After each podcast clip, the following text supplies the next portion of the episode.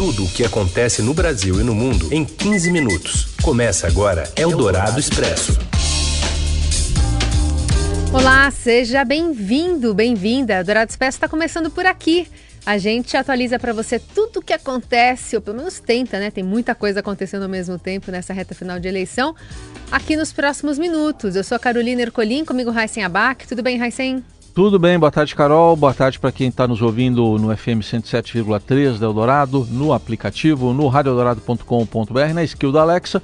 E um alô para você que está acompanhando a gente em podcast em qualquer horário.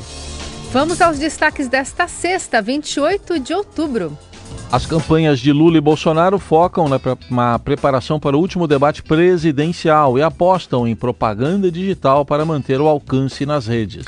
Servidor exonerado pelo TSE muda a versão sobre a falta de inserção de propaganda eleitoral e agora nega falha do tribunal em fiscalizar programas. E ainda o crescimento da apreensão de armas em São Paulo e no Rio e o fim das acusações contra Neymar na transferência do Santos para o Barcelona.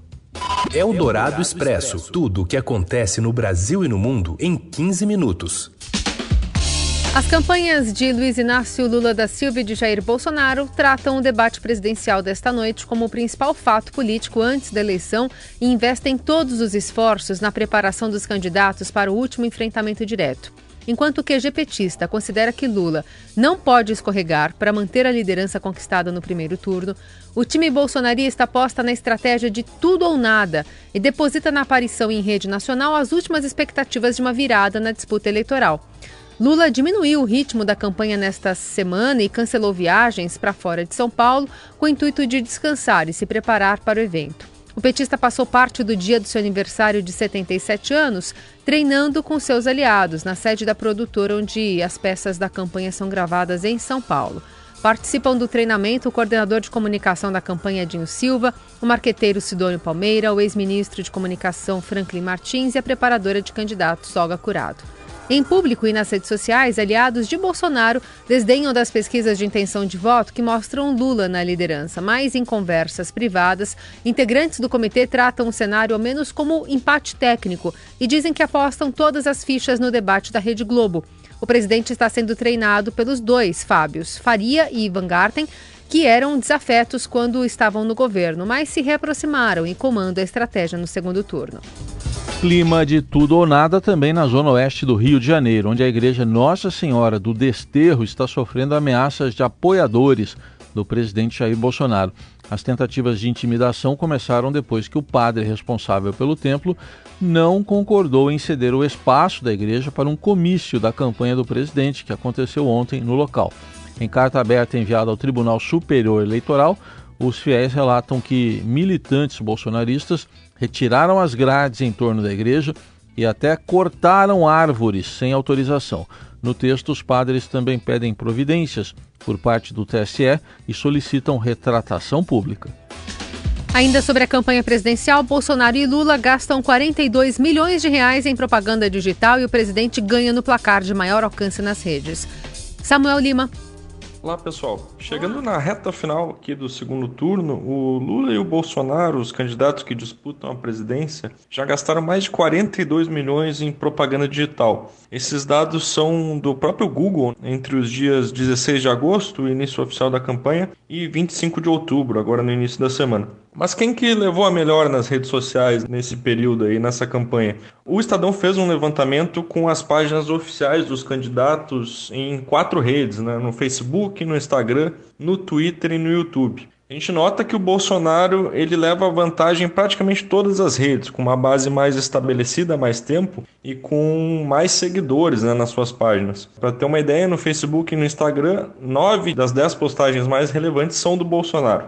Mas o Lula se mostrou competitivo, né, disposto a duelar pelo campo digital. Ao longo da campanha, ele ganhou seguidores praticamente no mesmo ritmo do Bolsonaro e conseguiu emplacar alguns conteúdos aí e até ter um pouco mais de engajamento em suas postagens. Segundo especialistas que a gente ouviu para a nossa reportagem, o Lula ele é um candidato mais analógico, que ficou ausente do mundo digital por um longo período. Isso explica essa diferença de largada entre os dois. E também esses especialistas nos relataram que existe uma diferença na linguagem adotada e na estética dessas redes sociais dos dois candidatos. O Lula costuma investir em algumas peças mais produzidas e transmite uma ideia de estabilidade e de confiança. Já o Bolsonaro tem um jeito próprio de atuar nas redes, que passa muito por memes, muito pelo deboche e conversa com a sua persona pública. O nosso levantamento mostra ainda que quando os dois resolvem se atacar, geralmente o público engaja muito nessas postagens. Mas geralmente esse embate direto e essas pautas polêmicas que surgiram ao longo da campanha, como maçonaria, pedofilia, essas pautas geralmente ficam a cargo dos aliados. A gente pode citar, por exemplo, o André Janones do lado lulista e a Carla Zambelli do lado bolsonarista.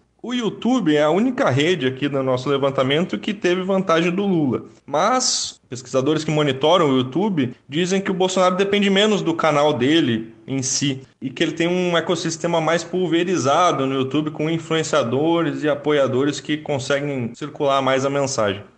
Eldorado Expresso. O servidor Alexandre Gomes Machado, exonerado da função de confiança no Tribunal Superior Eleitoral, mudou sua versão sobre os alertas que alegou ter feito à corte sobre problemas na fiscalização das inserções de propaganda eleitoral. São aquelas peças publicitárias dos candidatos com 30 segundos de duração. Ao Estadão, Machado declarou ter relatado, após as eleições de 2018, queixas de descumprimento de ordens para suspensão de inserções na TV. Ele disse ter alertado o, que o TSE deveria criar alguma maneira para saber se as decisões de suspensão das inserções seriam cumpridas, considerando o poder de polícia da Justiça Eleitoral. Mas em depoimento prestado à Polícia Federal, Machado havia falado em falhas de fiscalização no acompanhamento da veiculação das inserções e não no controle das peças suspensas. Machado também disse à polícia que falava reiteradamente ao TSE sobre o problema da fiscalização e que acredita que esse tenha sido o motivo de seu desligamento. Para a reportagem, ele citou ter tocado no tema durante uma reunião de boas práticas ocorrida após o pleito de 2018. Eldorado Expresso. Crescem apreensões de armas mais potentes pelas polícias do Rio e de São Paulo. José Maria Tomazella traz para a gente as informações. A quantidade de pistolas e fuzis apreendidos pelas polícias do Rio e de São Paulo tem crescido nos últimos cinco anos, segundo o estudo do Instituto Sou da Paz. Nas apreensões feitas pela Polícia Carioca, a proporção de pistolas subiu de 41% para 54% entre janeiro de 2017 e agosto deste ano. Já em São Paulo, essa taxa subiu de 26% para 34% no mesmo intervalo. Entre o total de armas apreendidas, a proporção de fuzis subiu de 6% para 7% no Rio, enquanto em São Paulo passou de 1,2% para 1,8%. Só no Rio foram apreendidos 714 fuzis nesse período de 2017 a 2022, enquanto em São Paulo foram 269. O estudo atribui o aumento à flexibilização nas regras para a compra de armas do governo Bolsonaro o civil compra a arma mais potente para se proteger, mas esse armamento acaba indo parar nas mãos dos bandidos. Os criminosos estão substituindo revólveres e garruchas por armas mais sofisticadas, como pistolas com kit rajada e fuzis. Ontem, durante a abordagem a um caminhão com carga roubada em Capivari, interior de São Paulo, guardas municipais foram recebidos a tiros de fuzil 556 e AK-47. Dois agentes ficaram feridos. Um deles está em estado gravíssimo. Eldorado Expresso. E agora a gente fala do Neymar, que se livrou das acusações num processo sobre fraude na sua transferência do Santos para o Barcelona. Fala, Robson Morelli. Olá, amigos! Hoje eu quero falar de uma notícia importante para o Neymar que não tem a ver com futebol. O caso julgado lá na Espanha por conta da sua transferência do Santos para o Barcelona em 2013 deu que a promotoria pediu o arquivamento de todas as acusações contra o próprio Neymar e contra o seu staff, a empresa do seu pai, o seu pai a sua mãe e todos os envolvidos na ação. A promotoria entendeu que o caso não tem prova suficiente suficientes para condenar o jogador e Neymar e sua família continuam tendo direito a tudo que foi feito naquela transferência em que envolvia o jogador para o clube espanhol. Na época, a venda foi estipulada de 17 milhões de euros e depois de algum tempo o Barcelona disse que comprou o jogador por 57 milhões de euros. A Diz, que tinha um pedaço do contrato do Neymar na época, alegou ser enganada, alegou que deveria ter mais dinheiro nessa negociação e por isso ela entrou com essa ação na esfera criminal. A promotoria também da Espanha entendeu que a empresa não deveria ter acionado a esfera criminal, era pedido dois anos de prisão para Neymar e mais uma multa de 52 milhões de reais. E aí ela deu o ganho de causa para o Neymar e agora talvez em outras esferas essa ação possa correr, depende dos envolvidos quererem levar isso adiante. O fato é que o Neymar compareceu ao tribunal no dia 17, deu explicações, membros da sua família foram ouvidos, sua família que cuida de todo o seu contrato de trabalho. Nessa sexta-feira, é, ouvidos os ex-presidentes de Barcelona e a promotoria chegou a essa conclusão que não tem provas para levar o caso adiante. Então esse é um resultado importante fora de campo para a família do Neymar, para o próprio Neymar, que agora se prepara para jogar a Copa do Mundo em menos de um mês lá no Catar. É isso, gente. Falei, um abraço a todos, valeu. Eldorado Expresso.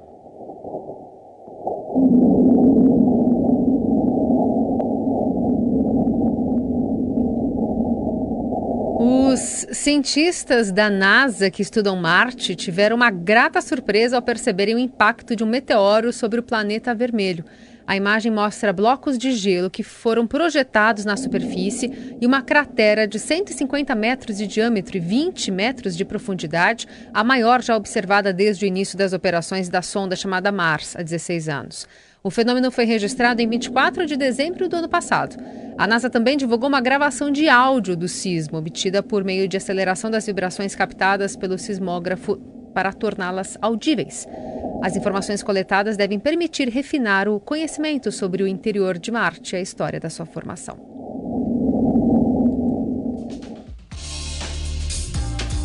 Ficamos por aqui com o Eldorado Expresso de hoje. A gente volta na segunda. Até lá. Tchau.